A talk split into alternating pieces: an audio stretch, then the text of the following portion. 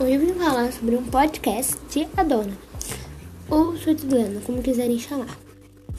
Valentina era uma mulher doce e gentil que adorava todos ao seu redor, principalmente sua família, sua tia Isabel, sua prima Ivana e sua babá, Benita, e o seu administrador, que era o doutor Ernesto.